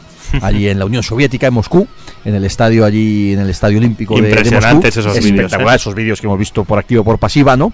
Y las anécdotas que se han contado desde el aeropuerto hasta cómo debió ser el backstage, la, la, la, la estancia allí y demás, ¿no? Yo he leído varias veces cosas sobre, sobre esto, ¿no? Y bueno, pues como podéis imaginar, en un régimen comunista tan, tan cerrado y tan militar como era, como era Rusia o, o la Unión Soviética por aquel entonces, eh, os podéis imaginar la política restrictiva que tenían a nivel de drogas, alcohol y demás. Pues para que pudieran llegar todos estos artistas que no pasaran por aduanas y a su vez que no pasaran controles antidroga y demás, se creó un permiso especial para ese avión y para esa, para esa comitiva, ¿no? Y les permitieron pasar y obviamente pues me imagino que no, que no estarían a, Que a no agua. puede ni despegar de No, todo que, que que- no estarían a agua y lacasitos en Moscú precisamente. seguro que no, seguro que Seguro no. que el mercado negro con ellos se hizo de oro ese, ese verano, esa fecha. ¿no? Y la gente seguro que hacía lo que podía. Hay, en ese vídeo hay una, me, me viene a la mente la imagen, hay una chica con una pancarta que pone Ozzy, we are yours, y tiene unos ojos que seguro que también tenía acceso al todo el mercado. o, ver a lo- negro. o ver a los militares por ahí bailando, ¿no? Que Sí. también era bastante, bastante curioso. Y ¿no? luego también las cargas a veces en otro. Hmm, eso, eso sí, es, es curioso, a mí me Gusta un especial solo dedicado a ese, ¿no? Sí. A mí me gusta cómo lo cuenta Motley Crue. también se nos olvidaba Cinderella. Mm, Motley Crue que se enfadaron con Bon Jovi porque como era una cosa un po- era como bueno no vamos a llevar ninguno pirotecnia y tal y luego Bon Jovi se llevaba y tocaron por la noche Bueno, era la época en la que Bon Jovi, sí, ¿no? Eso también me imagino que todos se haría un acuerdo que todos iban a tocar más o menos similar, al menos a nivel de las bandas más grandes, ¿no? En este caso era Motley Crue, Scorpions y Ozzy y Bon Jovi, porque tanto Cinderella como Skid Row sí que iban un poquito como, bueno, pues, Sí, van support, más por abajo, invitados sí. o, o lo que fuera, pero Bon Jovi en ese caso fue el niño bonito, ¿no? claro y Motley Crue a mí me gusta porque con todo lo- el orgullo que Motley ellos tienen empezaban a estar de capa caída, ¿no? Sí, estaban ya al final del, del Dr. Philwood, ¿no? Más o menos. Entonces decían, vale, que, Scor- que Scorpions lleven ahí, eh, bueno, que sí hayan tocado por la noche y tal, pues está bien, pues Scorpions en Europa son gigantescos. Que y luego Bon Jovi fatal. Y que Ozzy, que Ozzy también haya estado por encima de nosotros, a mí eso me parece bien, porque Ozzy fue nuestro padrino y se merece todo y más. Que eso te lo diga Motley Crue, que vamos, en los egos de Motley Crue no caben en un castillo. Esto, Ojo, ¿eh? Esto merece otro capítulo aparte, tanto en la biografía de Motley Crue en The Dirt como en la de Ozzy que estamos hablando. Leeros, leeros el capítulo dedicado a la gira, entre Sí. la gira conjunta de Ozzy Que y hicieran Crue. amiguitos, Os podéis que- imaginar cómo, cómo fue aquello, ¿no? También les cogía para el equipo. ¿eh? también, también. Bueno, pues lo segundo que quería comentar de esta época, por aquello poner algo diferente y empezamos además abrimos otro capítulo que ha sido bastante prolífico en la carrera de, de Ozzy, ha sido de las colaboraciones. Siempre ha habido muchas colaboraciones eh, de Ozzy con otra gente o de otra gente con, con ¿no? no solo a nivel de la banda de, de cambiar de músicos continuamente, sino que hay bastantes participaciones de Ozzy en, en tributos varios o en versiones, covers, etcétera, ¿no? Y hay una canción muy famosa que fue en esta época, en 89, que fue la colaboración con Lita Ford. Lita Ford, que además, curiosamente, no sé si en esta época era todavía la mujer de Tony Iommi, la mujer o la, la novia, que además, de hecho, acabaron a hostias literalmente. También eh, estuvo casada con Chris Holmes y tuvo sus amoríos con, con Tommy Lee, con Nicky Six y me imagino que con, con algunos más. Obviamente sería una de las piezas más codiciadas y deseadas del Star, Jovi Sys- también. de Star System y con Richie Sambora. En fin, pues es lógico que tanto Lita Ford eh, de ella hacia el los hacia los. Hacia Sí. los guaperas de la época bueno. y a su vez los guaperas de la época hacia Lita Ford, pues hubiera bastantes relaciones de sexo, drogas y rock and roll, las tres cosas que también la señorita se ponía fina por aquella época. Pero bueno, pues yo no sé si un poquito por dar por culo a Tony Iommi y demás, pues surgió esta colaboración tan maravillosa con Lita Ford, de la que surgió pues una de las mejores baladas de, de la historia, yo creo, ¿no? En un, en un videoclip además espectacular, Precioso. con una Sí. canción maravillosa y con una parte de Ozzy que a mí me parece impresionante, ¿no? Muy, es muy el bueno. My Eyes Forever. ¿Y lo vas a ¿Lo poner? escuchamos? Que suene, que suene. que suene el Close My Eyes Forever, ¿no? Es Venga. una auténtica maravilla. Vamos a ponerlo y a disfrutar relajadamente una de las mejores baladas de la historia.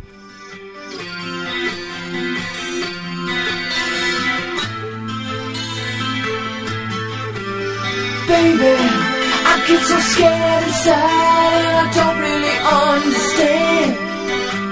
Is it love that's on my mind or is it fantasy?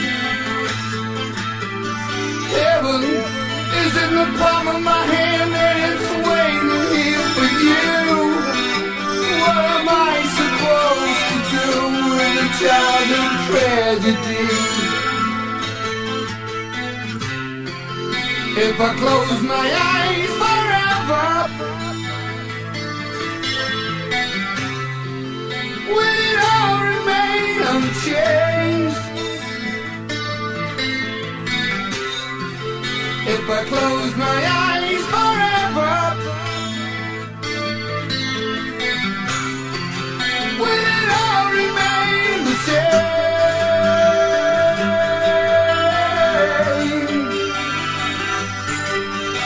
Sometimes it's hard to hold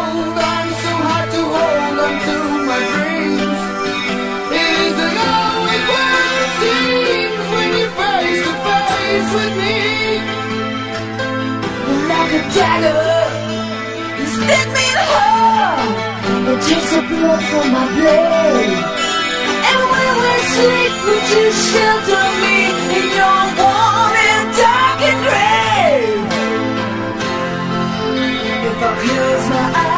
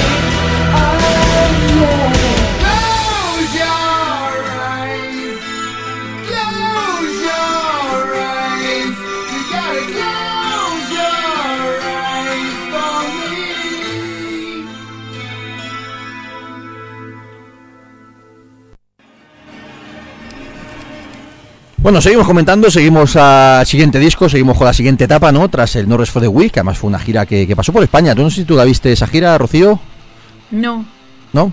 creo que no. Es Bueno, que bueno. ni me acuerdo. Creo que iba con Udo, si no recuerdo. Hablo yo de ahí de, de memoria. Eso ya de no, no- Creo no que me sí, acuerdo, no me acuerdo. suena. Bueno, pues lo pasamos a. Fue la primera vez que Osi hubo un, pe- un primer parón y, y un disco distinto, pero que a su vez abrió otra nueva etapa para Osi. Un disco muy especial, como es el No More Tears, ¿no? Hablamos, hablábamos muy al principio del programa de re- reinventarse. Este disco mm, como que deja, sin, sin abandonar del todo las raíces, pero le da un giro al sonido absolutamente, absolutamente distinto, absolutamente diferente. Sí. Y incluso la, la Se propia dejaba imagen... atrás totalmente el rollo ochentero, ¿verdad? Eso es, la imagen de la banda se vuelve como súper sofisticada y, y- y moderna en cierto modo. El otro día estuve viendo, estábamos viendo videoclips en casa y vi el de No More Tears precisamente, que es, mm, es muy, arti- muy, muy, muy, muy artístico. La chica que llora, inunda la habitación, no sé Sí, qué. sí, sí, la. Propia, la propia imagen de él, pues eso, ya se quita el pelo cardado teñido de rubio, tal y cual, va ahí, pues eso, con americana, no sé cuánto. Pero tampoco, pero sin, pero es, Inicia ese rollo elegante que ya se ha mantenido hasta ahora, eso ¿verdad? es, pero lo, que- lo que más mola o lo que yo lo veo más difícil es sin molestar. Es decir, a mí me encanta Ozzy eh, luciendo tatuaje con dientes de vampiro y tal. A mí eso me gusta muchísimo. Pero a pesar de ser completamente diferente, esto nuevo, o este o la, la imagen de este momento, también me gusta mucho. Sí, además en- entró la entró la MTV, ¿no? Entró un sonido espectacular, ¿no? Este disco participó en la producción el gran Michael Wagner, ¿no? Aparte de otros colaboradores habituales de, de Ozzy desde, desde entonces, como fue June Purdell, por ejemplo, y en fin, más, más gente. Eh, este Jake, eh, Jake Lee, no, perdón, Zach Wild ya estaba totalmente establecido en la banda, le aportaba un sonido muy concreto a lo que iba a ser el sonido de Ozzy desde, desde entonces en adelante, sin perder además el sonido clásico, porque Zach además él siempre ha dicho, no, no ha ocultado absolutamente nunca, lo ha dicho en 100.000 entrevistas, que su guitarrista favorito y de referencia y absoluta influencia es Randy Rhodes, ¿no? Con lo cual él cogió ese sonido guitarrero bastante, bueno, bastante profundo, macarrilla que tenía Randy Rose en cierto modo y le y, y- y lo llevó a su sonido más sureño, más más rudo también, ¿no? Sí, afinaciones más bajas a veces también, luego ya incluso avanzando en el tiempo, ¿no? Sí, iniciando el sonido de los 90 para Ozzy, Sí. que bueno, que ahora entraremos en ese en ese rollo, ¿no? Además entraba el bajista Mike Inez, ¿no? Que también venía de no me sé si era de 19, no, 19 todavía no, pero vamos, venía de otra de las bandas de más modernas también por aquel entonces, aportando también otra imagen. Y hubo un detalle curioso, ¿no? Que de hecho luego eh, posteriormente a este No More Tears se editó el directo Live and Loud, que además es un disco para mí fue uno de los primeros trabajos en directo que yo escuché en este sentido, ¿no? Yo porque en aquella época pues era un jovencito, tenía 13 años, empezaba a escuchar eh, bueno, empezaba a escuchar, no, ya había escuchado, pero bueno, empezaba a escuchar más todo este tipo de bandas y fue un directo que me influenció muchísimo, ¿no? Por sonido, por repertorio, por todo. Porque salen un montón de días enseñando las tetas en el vídeo. enseñando las tetas en el vídeo. No, pero es, es- es- es- Joder, es la verdad. bueno, es curioso, es curioso a lo que a lo que iba aparte aparte de las tetas, es curioso a lo que iba que también eh, la imagen sofisticada y demás que estábamos hablando de, de ellos mismos, del sonido, etcétera, etcétera, también se trasladó a los escenarios, es decir, desde entonces Osi no ha vuelto a tener un gran escenario, de hecho se minimizó absolutamente, eh, para el escenario podía ser grande el propio escenario, pero ya no había escenografía, ya no había atrezo, había los cuatro Marshall sobre el escenario, tampoco si fue nunca al menos desde entonces de poner una torre de Marshall, ¿no? sino que era todo bastante sencillo, un escenario bastante pelado. Sí, dejaba, dejaba hablar a la, a la música y, y funcionando muy bien. De The Y- Music Do the Talking. Eso es, y además entrando, haciendo esa transición a los 90 que tantas bandas llevaron tan, tan, tan mal, pues eso, ya fueron los que se quedaban anclados y les metían caña por estar pasados de moda, o por el contrario, los que se pasaban de moderno. No, no, Ozzy lo hizo perfecto. Ese fue, perfecto. fue el ejemplo de banda que hizo la transición perfecta, ¿verdad? Eso es un disco que además contentaba a los seguidores antiguos Sí. también. O Ujú. sea, a Sí, mí me, parece de los mejores Sí, de-. Funcionó muy bien tanto porque esto fue es una es una tendencia que funcionó tanto en Estados Unidos funcionó o comenzó tanto en Estados Unidos como también en Gran Bretaña, ¿no? Que siempre ha sido una referencia a nivel musical, ¿no? Es este viraje hacia, bueno, hacia los 90, ¿no? Dejar atrás los 80 y, y mirar a nuevas tendencias, nuevos sonidos. Y Ozzy fue referencia absoluta de esta transición y por ello fue tan grande en Estados Unidos y en Gran Bretaña en una época en la que la mayoría de bandas clásicas se fueron al fueron garete. a- Y Ozzy le pasó todo lo contrario, supo reinventarse y supo hacer esa Y- transición de y manera ser- perfecta. incluso además sin, sin tirar de nostalgia, sino Sí. siendo vanguardia en cierto modo. Bueno, vamos a poner uno de los temas del No More Tears, que ya digo que es otro de los mejores discos de, de. Además, en esta época se le veía al tío delgadito, se le veía en buena forma. Era, bueno, uno de los momentos en los que él había, había dejado las drogas y el alcohol más o menos, aunque luego pues iría recayendo muchas veces. Pero es verdad que en esta época estaba más o menos sobrio y físicamente se le notaba. Una cosita muy rápida, es la primera época de la retirada. Este, esta gira No More Tours. No More Tours. nada más y nada menos que hace 25 años. Bueno, pues en relación de todo esto que estamos haciendo, que estamos diciendo, vamos a poner el, el que era el corte número 2 del disco, eh, que es el I Don't Wanna Change the World. But I don't wanna the world change to me. Es decir, no quiero cambiar el mundo, pero tampoco quiero que el mundo me cambie a mí. Es una de las canciones que siempre me- me gustó mucho y que, pues eso, que suena así de bien. La tengo por aquí preparada y la disfrutamos.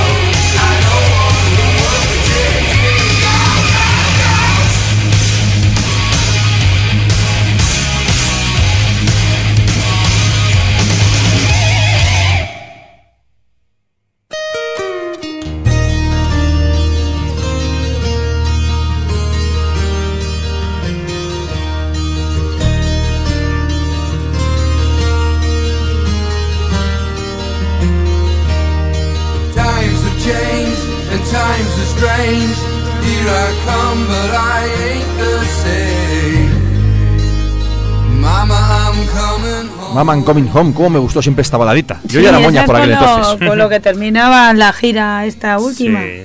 Una canción que él decía que le- esto, seguimos con la salsa rosa, que era lo que él le decía siempre al teléfono a su queridísima Sharon cuando estaban de gira, ¿no? Y hablaban y él siempre le decía por teléfono eso de Mama in Coming Home, ¿no?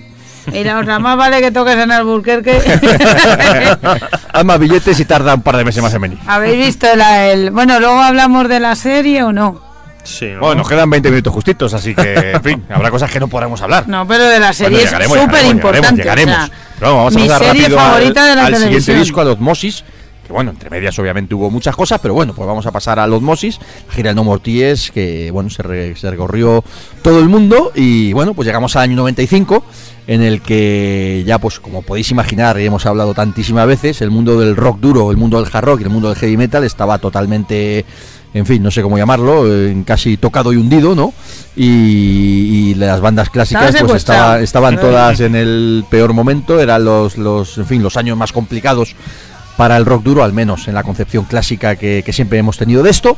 Estaban en boga todas las formaciones de nu metal, sonidos modernos y demás. Y como estamos diciendo, siendo con el comentario anterior, Ozzy siguió en una buena línea, ¿no? A mí no es su mejor disco, pero era un disco interesante, ¿verdad? Es, es un disco que es un poco como una, no sé, es una, una joyita y es para mí es el último bueno de verdad y es muy muy bueno. Fue el primer disco que tuvo movida con Zack Wild porque estuvo Zack Wild estuvo dentro y fuera de la banda mientras lo mientras lo grababan. Lo Fue la época en la que además Zack Wild comenzó con su proyecto con Brian Glory, ¿no? En el 94. Eso proyecto es. sureño bastante así Estaba ahí, distinto. no estaba muy centrado. Lo que pasa es que, bueno, Ozzy tranquilamente pues eh, descuelga el teléfono y ahí me parece que en alguna canción colabora Lemmy escribiendo. Tiene De hecho, en el, alguna- en el No More Tears, eh, que no lo hemos dicho antes, hay cuatro temas que son de Lemmy. Siempre han tenido muy buena relación, ¿no? Sí, Lemmy.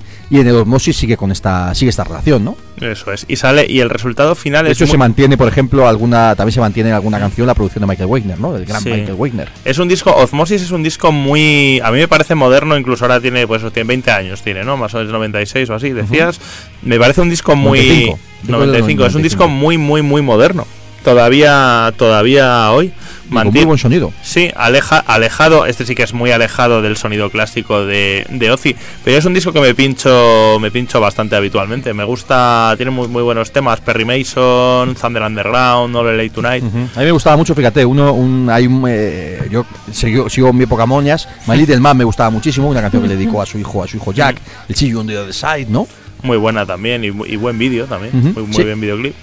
No, no, muy, muy, muy buena, muy, muy bueno. Mí me recuerda a esto es cuando yo, cuando yo empecé a escuchar Disco Cross y lo ponían ahí bastante también. Hay que decir que este disco lo grabó, aparte de Zack Wild, un tal Steve Bay tocó también en algún tema. Tirando de contacto, Sí, es que Diesel Butler también fue, fue el bajista principal del disco y también de la, de la gira, si no me equivoco. Y a la batería estuvo grabando también un tal Dean Castronovo, Ujú. que también, pues, en fin, Sí. Journey y demás. Y, en fin, tampoco era, tampoco era malo, ¿no? Y fue la época en la que entró, además, eh, bueno, es curioso, ¿no? Porque en esta época tocó todavía vivo el- la leyenda de, de Yes y demás, Rick Wakeman, que años después ha sido su hijo, Adam Wakeman, Sí. el que es el teclista oficial de Ozzy desde hace además, pues, casi 20 años, ¿no? Pero 10, 15 Y que años es igual seguro, que ¿no? su padre, por cierto. Sí, sí, sí, sí, curioso, curioso, ¿no? Creo que también colaboró Slash en un, en un par de canciones, en fin. Eh, estaba también, volvió a la formación al menos para tocar en directo Randy Castillo. Fin, nombres así bastante curiosos. Entró también Mike Bordin, ¿no? Que en alguna parte de la gira también, que él venía de Fate No More y demás, también estuvo tocando en. Creo que eh, Randy Castillo estuvo hasta, no sé si fue hasta mitad de la gira o algo así, y después entró Mike Bordin. Y bueno, pues una formación bastante más actual, pero manteniendo este rollo que estamos hablando, ¿no? Sí, sí, y muy, muy buen trabajo. Yo, el que, si alguien me ha echado el freno, digamos, de escuchar discos de Ozzy uno más atrás, Osmosis es un disco a, a descubrir. Y es un disco muy olvidado, eh, casi nunca, es decir, que casi nunca tocan Perry Mason, que hay alguna vez, pero... vez. Eh, hay que decir también, por cierto, que también os sonará, si seguimos introduciendo pildoritas, fue la época en la que os suena, ahora, a- ahora es muy conocido el señor Robert Trujillo, ¿verdad? Ujú. Pues Robert Trujillo que venía de Suicidal Tendencies, que bueno, pues por mucho que sea una banda de hardcore de las más importantes, pues era una banda underground, por decirlo así, pero también estuvo tocando con Ozzy en, en esta época, ¿no? Sí, sí, no, sí. Ozi como cantera daría para un especial el solo. Ya fuera por oportunidades a teloneros, así como a unos tales Metallica, a unos tales Motley Crue. Uh -huh. Sí, el, el señor. Jason Newsted también estuvo tocando algunos años después con Ozzy. Eso es. Por ejemplo. Sí, sí, el que pasa por Ozzy luego la, la, la, mayoría, la mayoría ha hecho carrera. Bueno, pues vamos a poner de este, de este disco, os olvidabais de, no lo he dicho a propósito porque no la estabais nombrando, os olvidabais de la que para mí es, si no la mejor canción del disco, pues una de las más interesantes, que es Ayas Gunyu. También, con un vídeo espectacular y que va a ser una de las canciones principales de ese recopilatorio que salió por aquel entonces que se llamaba The Osman Comet. Y creo que el single o la primera canción que se, que se aportó del recopilatorio fue La Jazz Gone You, que a mí siempre me gustó muchísimo y que vamos a escucharla como representación del gran Osmosis, curiosamente.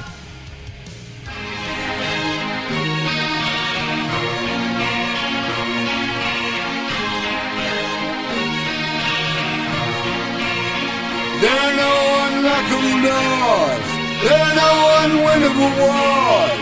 There are no unwritable rooms or unsinkable songs. There are no unbeatable odds. There are no believable gods. There are no unnameable names. Shall I say it again? Yeah.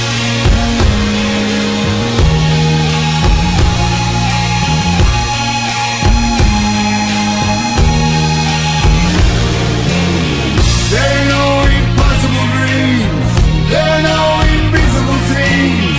Each night when the through, I don't ask much. I just want you. I just want you.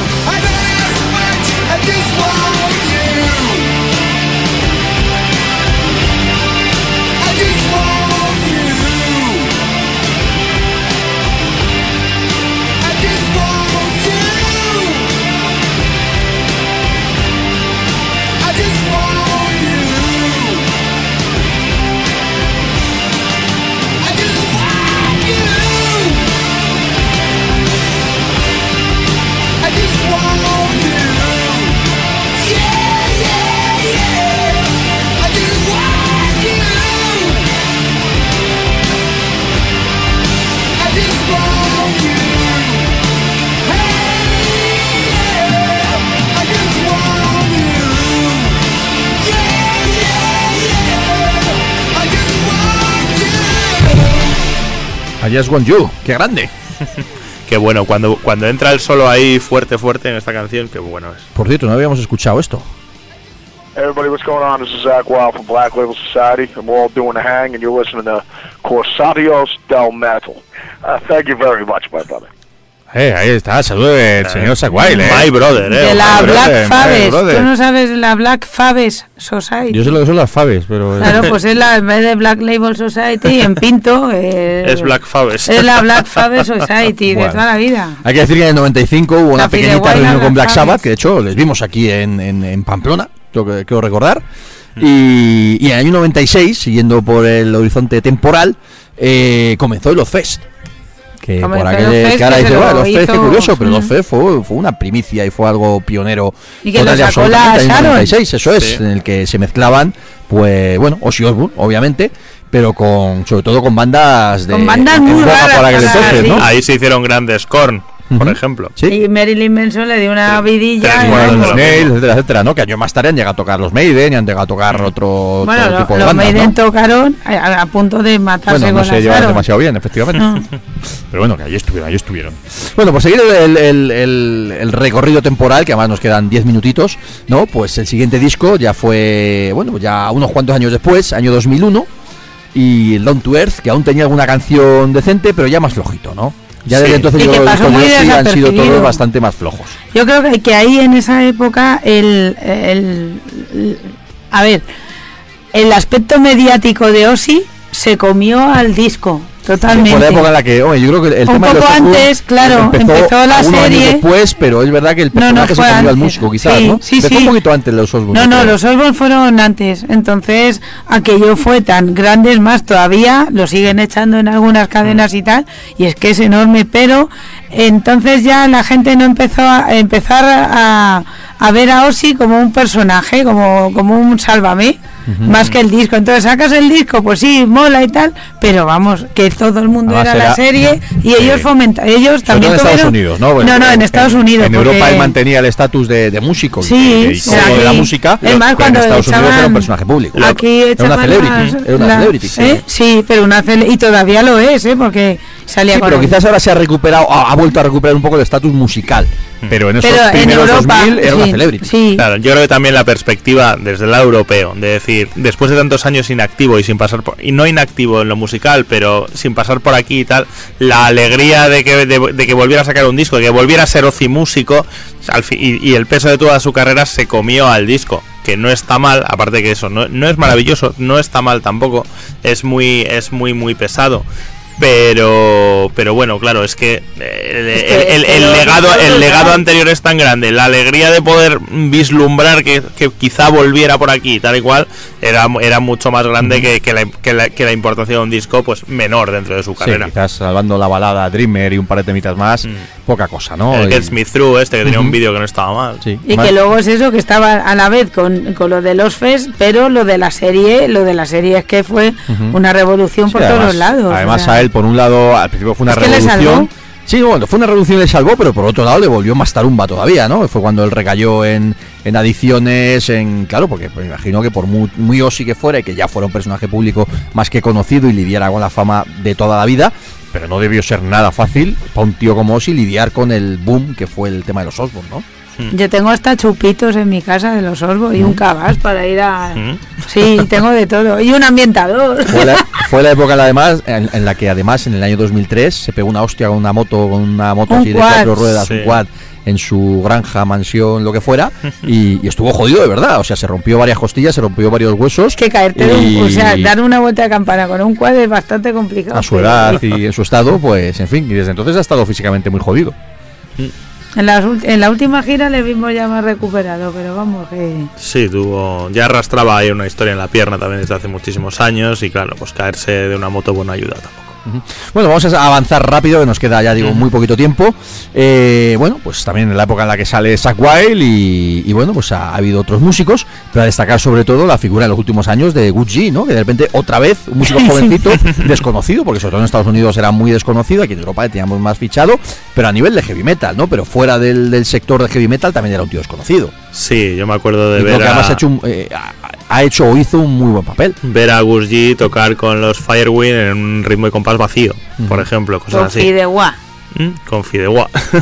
a mí no me, a mí no nunca me ha gustado mucho Gus G. Y su, su rollo neoclásico no iba con lo demás. Yo estable, yo le, a Ozzy le vi una vez con Zack Wild y otra con, con este con Gus G y, y luego además luego salía salía Zack Wild después. Y las comparaciones eran odio, odiosísimas. Odiosísimas. Bueno, yo las veces que he visto a Zack Wild con la verdad es que, o sea, perdón, a Gucci me ha gustado bastante y creo que ha defendido su papel de manera bastante digna. A nivel de discos, bueno, antes de que entrara Gucci, en el 2007 salió Black Rain, también tenía dos o tres temas que no estaban mal, pero ya, pues, como está Ya, diciendo, ¿no? sí. mucho más flojito, mucho más moderno. Sí, yo además, Y- si no recuerdo mal, en la gira no tocaba ninguno. o sea, ya directamente, me parece. Yo eso fue, fue cuando fui al of Metal. Y no, yo creo no recuerdo que tocara, que tocara ninguno de, de aquella, del, del disco nuevo, ni, fal- ni falta que hacía. Ni falta que hacía. Y luego ya en 2010 salió Scream, el que yo creo que hasta ahora es el último disco como Mm. tal en estudio de, de Ozzy. También bastante más flojo, mucho más moderno. Pero que este sí tenía un par de temas que fueron que fueron importantes, ¿no? Eh, nos guste más o menos, son temas que se radiaron mucho que funcionaron bastante bien, ¿no? El propio Scream y el, el Let Me Hit You Scream. Y no sé si había por aquí otro par de temas que, que no funcionaron nada mal, pero, pero en fin, como disco para los más heavies y para los clásicos fans de Ozzy, en fin, mm, pulgar, Nada. hacia, pulgar Sí. hacia abajo totalmente. ¿no? Black Rain, si acaso, el single de Don't Wanna Stop, que también sonó bastante, pero en fin. También es, cosa ya, es ¿no? un disco que se perdió en la, yo creo, en la maraña. No sé si me estoy confundiendo con los años. Pero era cuando ya Black Sabbath se iba a reunir, pero tuvo cáncer Tony Iommi. Entonces la gira de Black Sabbath, que ya estaba allí, hubo que sustituirla por la gira aquella de Ozzy and Friends, que era la polla. Sí, no, que lo disfrutamos. Eso es. Sí. Ahí Ya salió. teníamos a la batería señor Tommy Cufletos, ¿no? Que también lo hemos visto Qué bueno Scooter, es por ejemplo, tío. que es Sí, espectacular.